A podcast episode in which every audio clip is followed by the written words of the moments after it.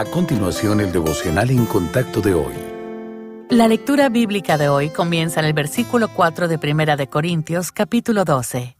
Ahora bien, hay diversidad de dones, pero el Espíritu es el mismo. Y hay diversidad de ministerios, pero el Señor es el mismo. Y hay diversidad de operaciones, pero Dios, que hace todas las cosas en todos, es el mismo. Pero a cada uno le es dada la manifestación del Espíritu para provecho porque a éste es dada por el Espíritu palabra de sabiduría, a otro palabra de ciencia según el mismo Espíritu, a otro fe por el mismo Espíritu, y a otro dones de sanidades por el mismo Espíritu, a otro el hacer milagros, a otro profecía, a otro discernimiento de espíritus, a otro diversos géneros de lenguas, y a otro interpretación de lenguas.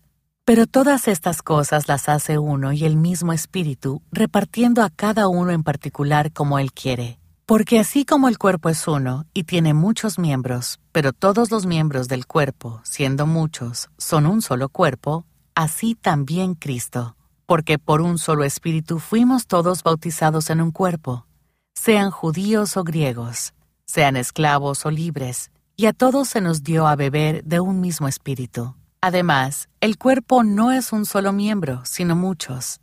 Si dijera el pie, porque no soy mano, no soy del cuerpo, ¿por eso no será del cuerpo? Y si dijere la oreja, porque no soy ojo, no soy del cuerpo, ¿por eso no será del cuerpo?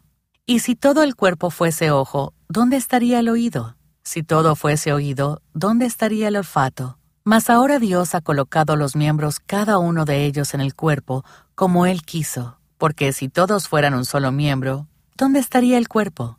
Pero ahora son muchos los miembros, pero el cuerpo es uno solo. Ni el ojo puede decir a la mano, no te necesito, ni tampoco la cabeza a los pies, no tengo necesidad de vosotros.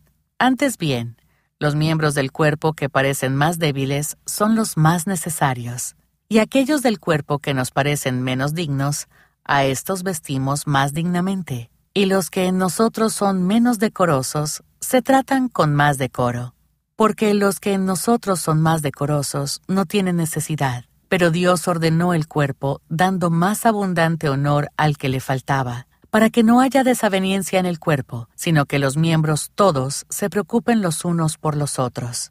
De manera que si un miembro padece, todos los miembros se duelen con él, y si un miembro recibe honra, todos los miembros con él se gozan.